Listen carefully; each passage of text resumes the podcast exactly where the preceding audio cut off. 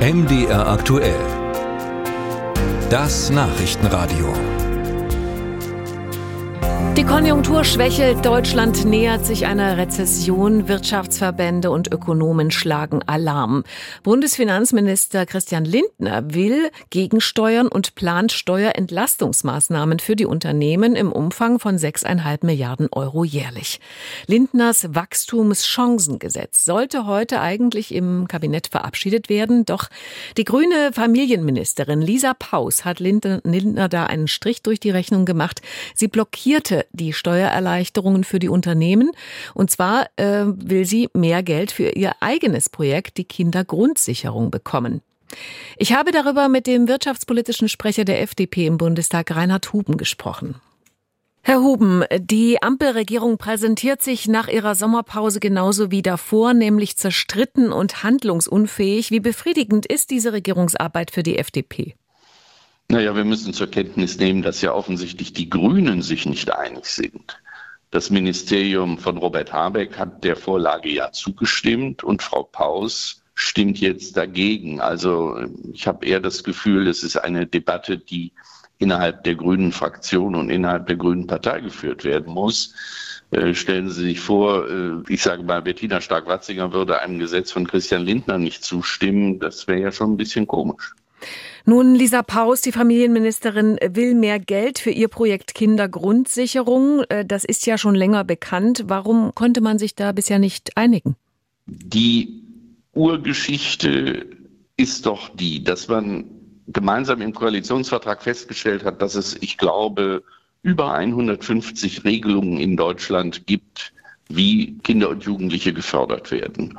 Und der erste Aufschlag sollte sein, dass wir aus diesem Förderungsdschungel mal herauskommen und Frau Paus einen Vorschlag macht, wie man das konzentriert und vernünftig organisiert. Und dann sollte über Geld gesprochen werden. Diese Vorschläge von Frau Paus sind mir bisher nicht bekannt. Das Einzige, was mir bekannt ist, ist, dass Frau Paus gesagt hat, ich brauche mehr Geld, pauschal. Und das ist natürlich äh, nicht das, was wir eigentlich abgesprochen haben. Schauen wir mal auf das Wachstumschancengesetz von Christian Lindner. Wer soll da eigentlich entlastet werden? Alle Unternehmen oder nur die großen?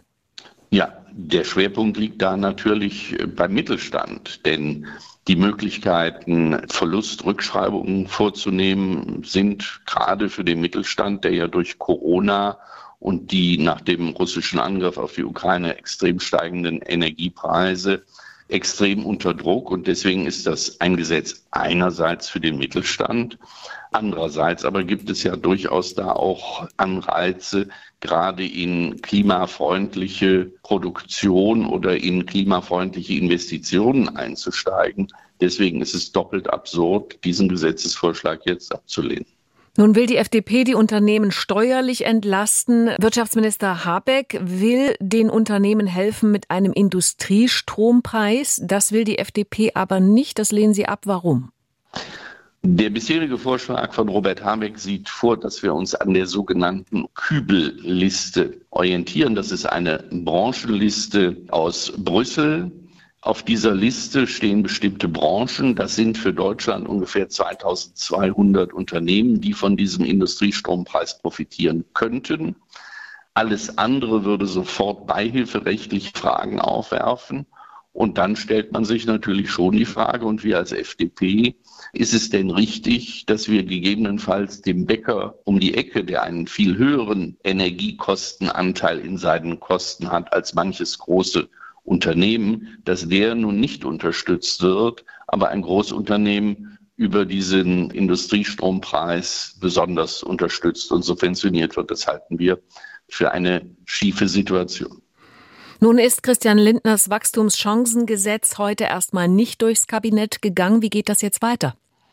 Also nach meiner Kenntnis wird es äh, dann in Meseberg in der Klausursitzung noch einmal aufgerufen, dieses Gesetz. Und ich kann äh, Robert Habeck und äh, Frau Paus nur empfehlen, nochmal miteinander zu sprechen. Denn wie gesagt, es kann nicht sein, dass der Wirtschaftsminister der Grünen Ja sagt und eine Ministerin der Grünen, Frau Paus, dann Nein.